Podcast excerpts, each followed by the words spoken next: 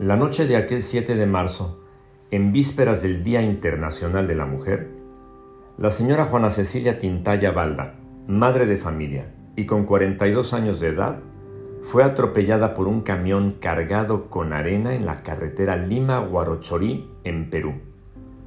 Murió aplastada por las varias toneladas de arena que eran transportadas por el camión. El proverbio del día asegura que una piedra es pesada y la arena también, pero el resentimiento causado por el necio es aún más pesado. Proverbios 27.3, nueva traducción viviente. Una piedra es pesada y la arena también, pero el resentimiento causado por el necio es aún más pesado.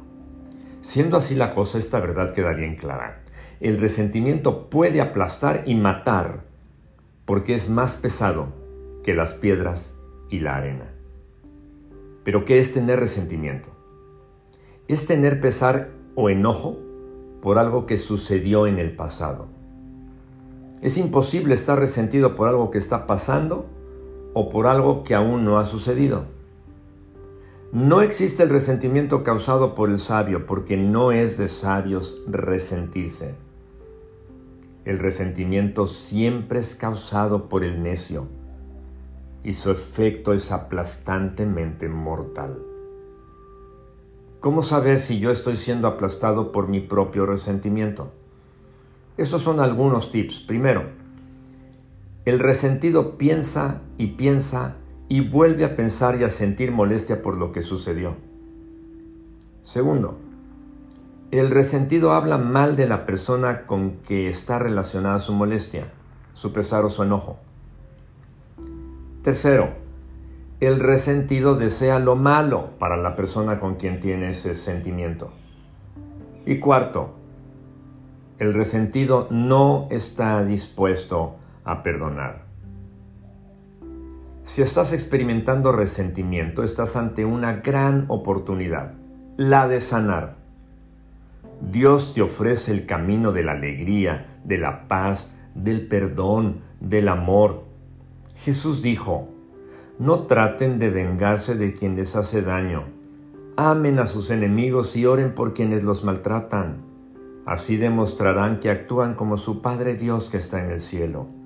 Él es quien hace que salga el sol sobre los buenos y sobre los malos. Él es quien manda la lluvia para el bien de los que lo obedecen y de los que no lo obedecen. Si ustedes aman solo a quienes los aman, Dios no los va a bendecir. Mateo 5, 39, 45 y 46. Así que ya sabes, ante el peso del resentimiento, tú sabes si optas por el camino del Señor, que es el del perdón, o si insistes en ser aplastado por tu necedad. Dios de todo amor y todo perdón Gracias por perdonarme y darme en Cristo Jesús la esperanza de una vida sin resentimientos. Ayúdame a ser más tolerante con quienes me sacan de onda y a quienes tengo la tendencia de desarrollar resentimientos de enojo y molestia. En el amoroso nombre de Jesús mi Salvador. Amén.